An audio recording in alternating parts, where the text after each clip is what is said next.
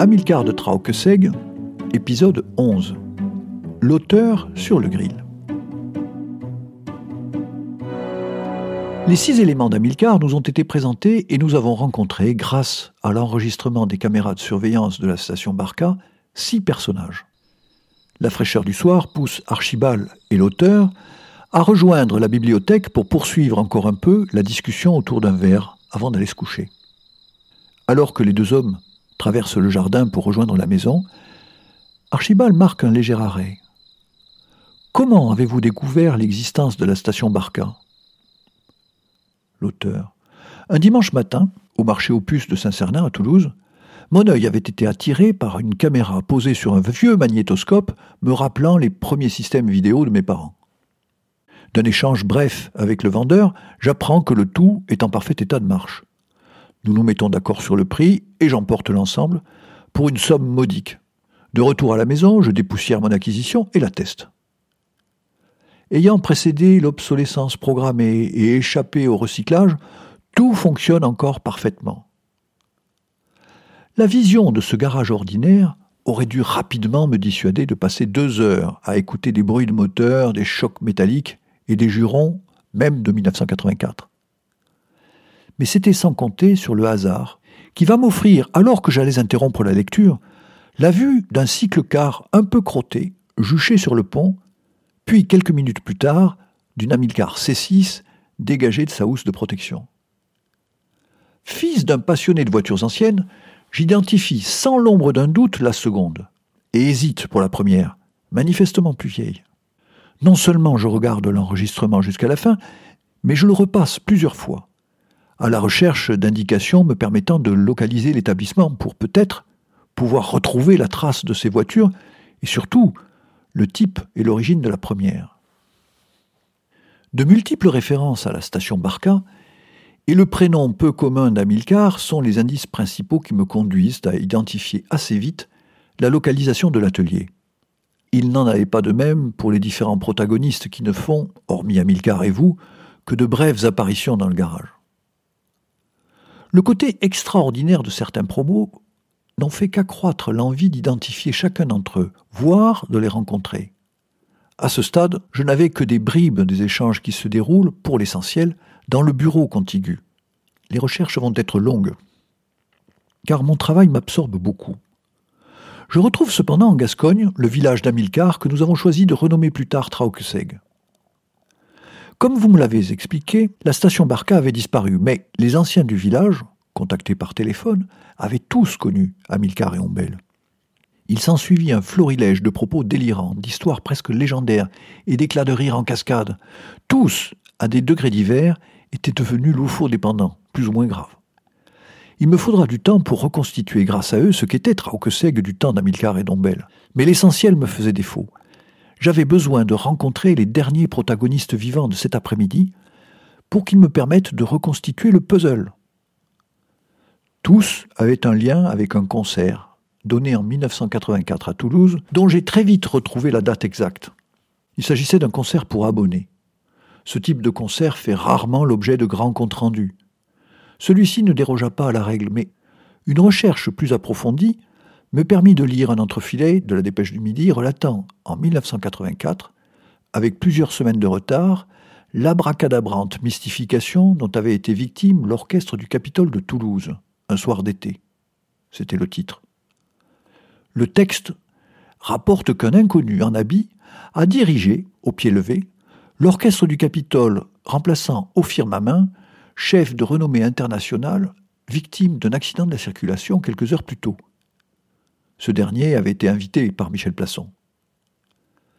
Après une très courte répétition, au cours de laquelle il condamne d'un geste un violon à faire uniquement de la figuration, il va diriger une œuvre majeure de Beethoven et, après de nombreux rappels, être ovationné par une salle debout. C'était à la Halle au Grain et il s'agissait du concerto pour l'empereur. Dans la suite de cet article, seul le nom de Michel Plasson, chef en titre de l'orchestre, est cité. L'administration du Capitole se bornera à saluer la disponibilité de cet ami du chef au firmament et la maîtrise avec laquelle avait été interprétée cette œuvre.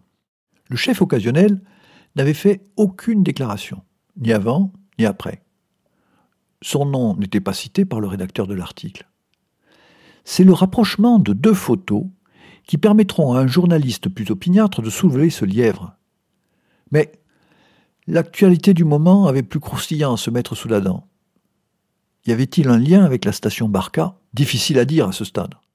D'autant que la piste, sitôt ouverte, se refermait, me donnant simplement l'impression excitante de nager dans l'insolite. Je tentais alors de retrouver la trace d'Ophir Mamin et de son épouse. En ce qui les concerne, les recherches furent rapides et concluantes à tous les sens du terme, hélas, puisque, comme vous le savez, ils avaient péri dans un accident d'avion en 1990.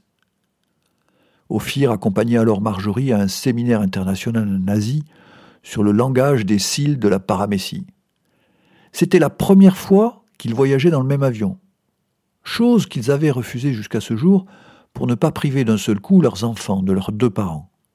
Ils auraient dû s'y tenir. Tout en parlant, nous entrons dans la bibliothèque. Cette pièce, tapissée de livres, sauf au niveau des deux grandes baies vitrées encadrant une cheminée, est simplement meublée de quatre fauteuils confortables disposés en demi-cercle autour de l'âtre. Au centre, une longue table de décharge occupe l'espace restant. Là, des livres de tout type, format, nature, parfois ouverts, en pile ou seuls, y attendent une lecture ou un classement. Installé devant un petit verre, j'allais finir de répondre à Archibald sur ce qui m'avait conduit jusqu'à lui lorsqu'il m'interrompit. Leur disparition m'a toujours troublé car ce que je vous ai laissé entendre sans le formuler, c'est qu'Amilcar, peu de temps après ce samedi de 1984, m'avait fait une remarque évidente. Pour lui, qui revendiquait, preuve à l'appui, être richement doté en crétinium, la vie aurait été impossible sans la proximité d'Ombel et de sa réserve inépuisable de sérénium. Il en allait de même pour Marjorie, exportatrice compulsive de vertigium, qui ne pouvait poursuivre sans dommage son existence que par les habiles rétablissements d'Ophir, dispensateur prodigue d'équilibrium. Hamilcar connaissait l'effet d'attraction qu'exerce une charge pour la charge opposée et la répulsion qu'exercent entre elles deux charges identiques. Il aimait également parler d'atomes crochus, surtout depuis qu'il avait trouvé l'origine ancienne de cette expression utilisée par les physiciens de l'Antiquité et reprise par Épicure puis par Lucrèce pour expliquer la cohésion des roches dures, du fer ou de l'airain dû à des atomes plus crochus, plus intimement liés et entrelacés, confirmant l'idée de force.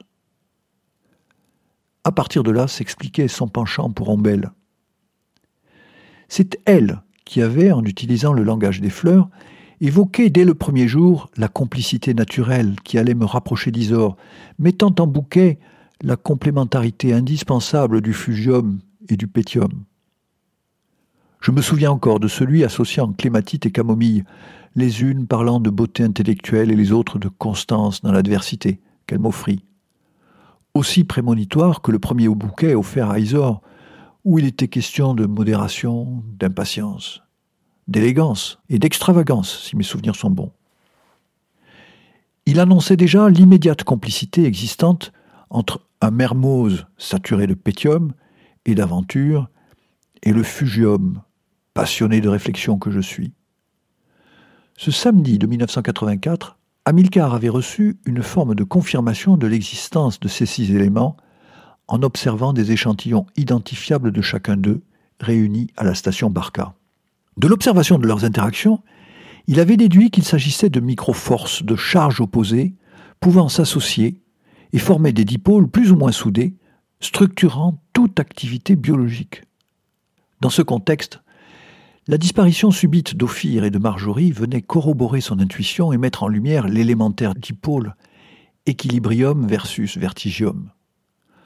Vous vous souvenez de ce que disait Hamilcar de ces deux forces? L'équilibrium réparti, enlève et remet, jongle avec toutes les contraintes, force ultra sensible, ajustant et corrigeant en permanence, elle maintient le cap et poursuit, imperturbable, en absorbant tous les doutes. Seule, elle contrebalance toutes les autres forces. Elle vit des instants successifs qui sont toujours miracles. C'est elle qui permet à l'oiseau ou au funambule de vivre sur le fil. Salut, cher Ophir. Le vertigium, lui, met en mouvement, Cette force ébranle, elle émeut, elle attire, fascine même.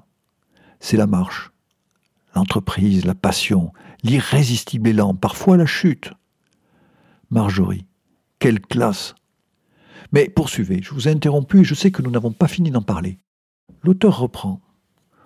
Vous vous demandez pourquoi ne pas avoir commencé par venir vous trouver, personnalité connue dont les travaux ont déjà été plusieurs fois distingués.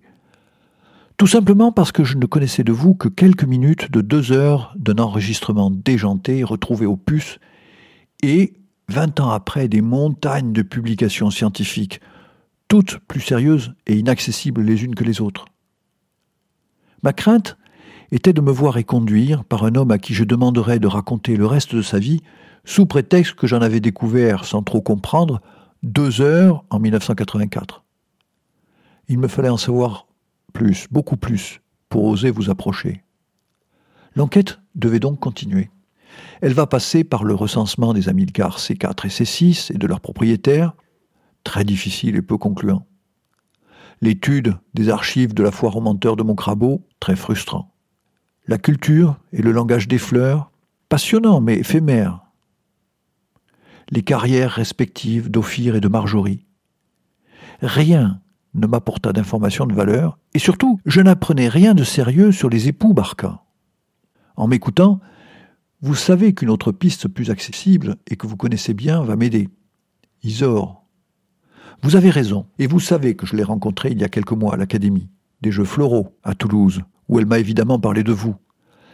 Quoiqu'ayant pris des chemins si différents, elle m'a appris les liens peu ordinaires que vous avez tissés depuis votre première rencontre. C'est là que j'ai compris qu'elle était devenue votre ombelle, si je puis me permettre. Et comme elle, Isor avait transféré son jardin secret loin des projecteurs, car la rencontre d'Amilcar et d'Ombelle avait entraîné dans sa vie de profonds changements. En quelques années, elle était passée de la physique quantique à la poésie. Elle avait quitté Paris pour rejoindre Toulouse, où elle se consacrait à sa nouvelle passion. Primée aux jeux floraux, elle en était devenue mainteneur. Adoptée par Amilcar et Ombelle, ses parents ayant disparu quelques années auparavant, elle avait fait de cette maison sa résidence secondaire. Elle revint dès lors ici très souvent, au début prétextant quelques bruits bizarres sur sa C4, ou pour des pannes bien réelles. Très vite, pour être initiée au langage des fleurs, puis à leur culture, puis à la poésie. Le loufoque n'était jamais loin et servait ici de respiration entre gens sérieux. Tout cela, vous le saviez. Comme vous savez que Isor vient encore très régulièrement s'asseoir sous le tilleul, comme nous, et comme nous le faisons en ce moment, pour profiter de la présence chaleureuse d'Ombel et d'Amilcar. Elle vous y retrouve trop rarement à son goût, et ces jours-là, comme à Cadarache, on peut voir deux Amilcar sur le parking. Elle m'a confié qu'à la belle saison, lorsque des myriades de fleurs et d'insectes chantent la saison des amours, elle vient chercher la protection des rayons trop ardents sous le feuillage léger de cet arbre odoriférant en se souvenant du projet d'Amilcar d'en faire tournoyer l'ombre. Elle entretient les fils de fleurs parfumées d'Ombelle et écrit. Le conseil d'Ombelle lui demandant d'utiliser avec modération l'impatience, symbolisée par la balsamide en langage des fleurs, est suivi aujourd'hui à la lettre. Elle a même fait introduire une nouvelle catégorie ayant pour emblème cette fleur aux jeux floraux, qui distingue et récompense les poésies oniriques, elle n'a pas pu l'intituler loufoque. Ombelle ne supportait l'outrance que lorsqu'elle venait d'Amilcar. Tout ce qu'elle m'a confié d'Amilcar et d'Ombelle, souvent les yeux légèrement embués ou la gorge nouée, reste un trésor qui lui appartient. Étape après étape, donc, j'arrive jusqu'à vous, grand savant contemporain, dont la renommée dépasse les frontières, fréquemment consulté de tous, autorité scientifique transversale pouvant indifféremment aborder les sciences dites dures comme les sciences humaines, n'appartenant à aucune chapelle, à aucune école de pensée, vous êtes un homme libre, à l'image de vos parents. Toujours plus intimidé au fur et à mesure de mes découvertes, je ne sais comment vous contacter. À ma très grande surprise, me décidant à utiliser enfin le prétexte initial, le court extrait d'enregistrement de la caméra du garage Barca, je sollicite un rendez-vous. Je reçois par retour une invitation à vous accompagner ici pour comprendre le rôle qu'avait joué ce samedi de 1984 dans votre vie, réalisant que j'avais sans doute été trahi par Isor, sans savoir depuis quand. Archibald m'interrompant d'un sourire. À l'évidence, oui. Je vais vous raconter la suite. Mais comme dans toutes les bonnes histoires, vous la saurez demain. Il est tard, allons nous coucher. Le lendemain matin, nous avions convenu de nous retrouver pour un brunch vers 11 heures, car je devais repartir pour Toulouse en début d'après-midi. Descendant de ma chambre à l'heure dite, je rejoins Archibald dans l'entrée. Après les propos d'usage, il m'attire vers l'extérieur. Tout est prêt sous le tilleul, nous y serons bien. Une petite table est dressée devant les deux fauteuils entremêlés. Un troisième est ajouté en vis-à-vis. Ma réaction, en voyant trois couverts, fait sourire Archibald. Ne vous inquiétez pas, cette surprise vous plaira. Votre complice, la traîtresse, est arrivée ce matin. Le temps de se repoudrer le nez, ce qui chez elle n'a jamais pris très longtemps, elle va nous rejoindre. D'ailleurs, la voilà. Isor sort de la maison. Rayonnante et fine, sa chevelure blonde commence à pâlir. Elle est allée, sans rides, et arbore une tenue décontractée dont la seule fantaisie est une petite broche de colle. En maîtresse de maison attentive, elle prend les affaires en main, m'embrasse simplement, nous installe et, montrant leur grande complicité, relance Archibald qui n'attendait que son invitation pour reprendre le fil interrompu de la conversation du soir. Hier, nous avions convenu d'aborder la fin de soirée de 1984 et ses conséquences. Je vais le faire avec moins de détails, n'ayant plus que les souvenirs que nos mémoires en ont conservés. Dans le bureau, donc, la musique s'est tue. Ombelle et Marjorie ont réussi à calmer les douleurs d'Ophir, qui arbore maintenant le pansement relativement peu discret d'un amputé de la main droite. Il n'est plus question pour lui de diriger cet orchestre, même en gilet de papillon et basket. Cette situation qui aurait dû le contrarier l'a au contraire rendu d'humeur espiègle, et le dernier mouvement de l'empereur, dirigé sous ses yeux par Amilcar, lui inspire alors la mystification que nous savons. Nous sommes à ce moment-là tous saisis d'une commune euphorie qui efface les unes après les autres toutes les objections qui auraient normalement dû stopper ce projet délirant.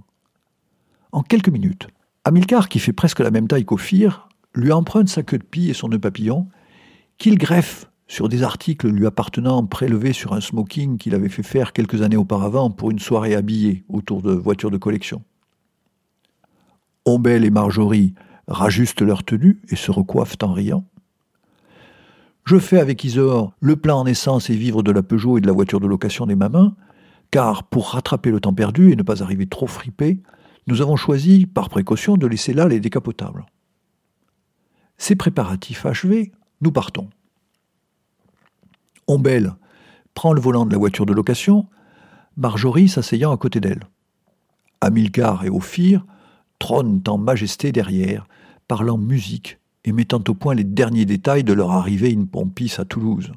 Amilcar, alias Crétinium, et Ophir, alias Equilibrium, partagent la même banquette, montrant une fois de plus l'attractivité qu'exercent mutuellement l'un sur l'autre deux éléments de charge opposée.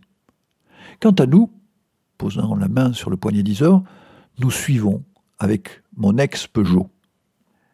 Arrivé à la Ophir, qui s'était muni d'un plan de l'édifice, dirige Amilcar vers l'accès des artistes. Là, il est immédiatement accueilli avec tous les égards déclenchés par la vue d'un homme en habit qui ne pouvait plus être que le chef fébrilement attendu.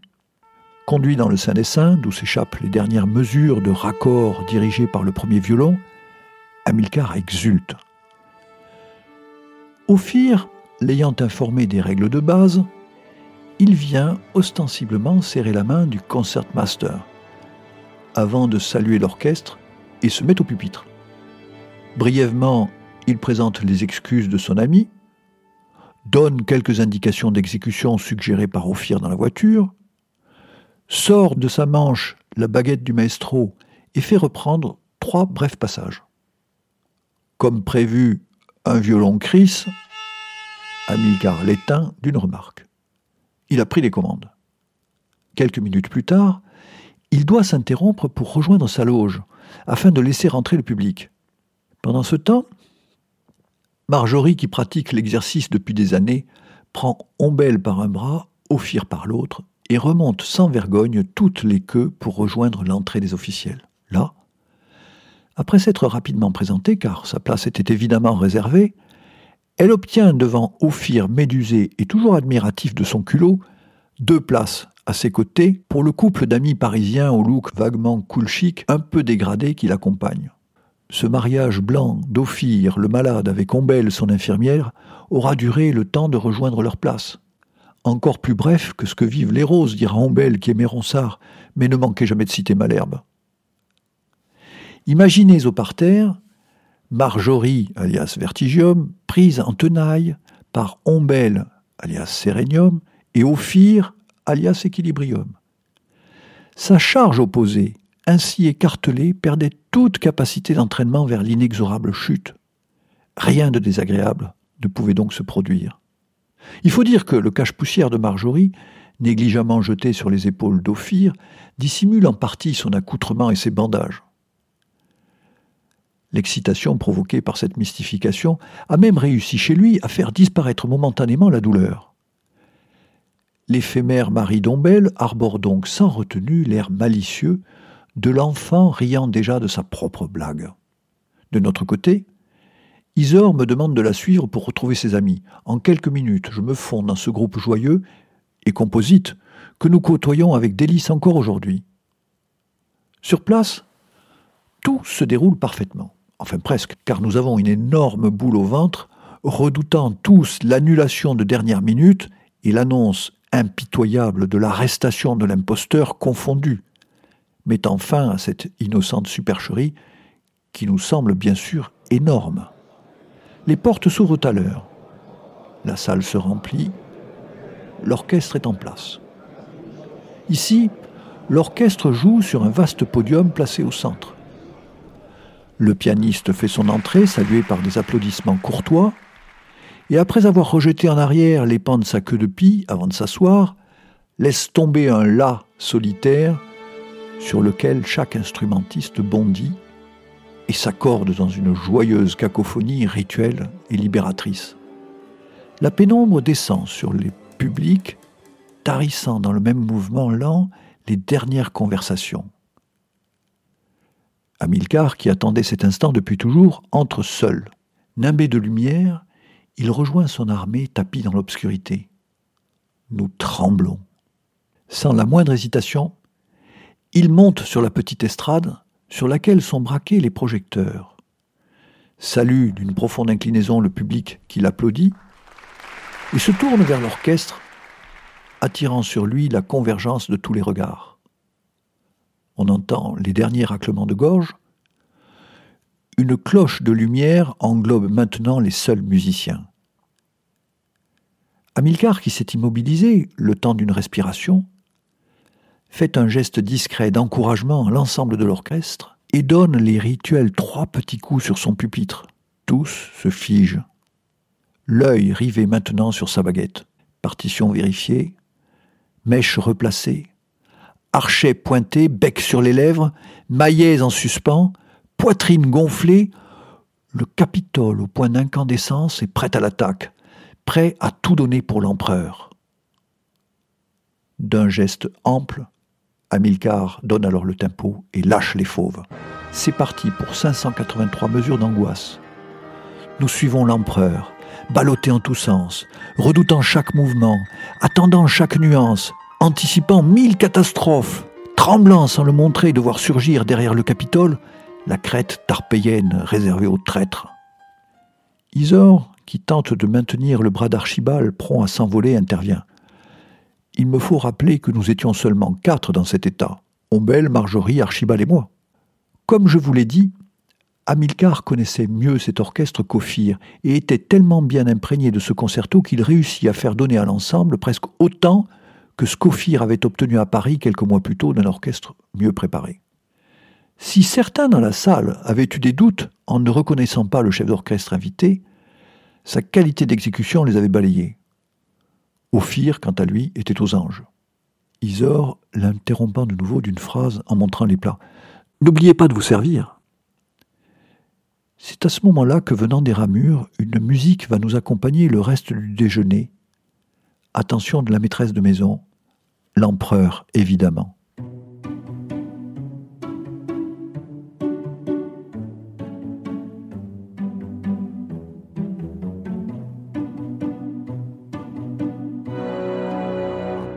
Pour retrouver les autres épisodes d'Amilcar de Traukeseg, n'hésitez pas à vous abonner sur votre plateforme d'écoute préférée. Et si vous les avez aimés, partagez-les autour de vous.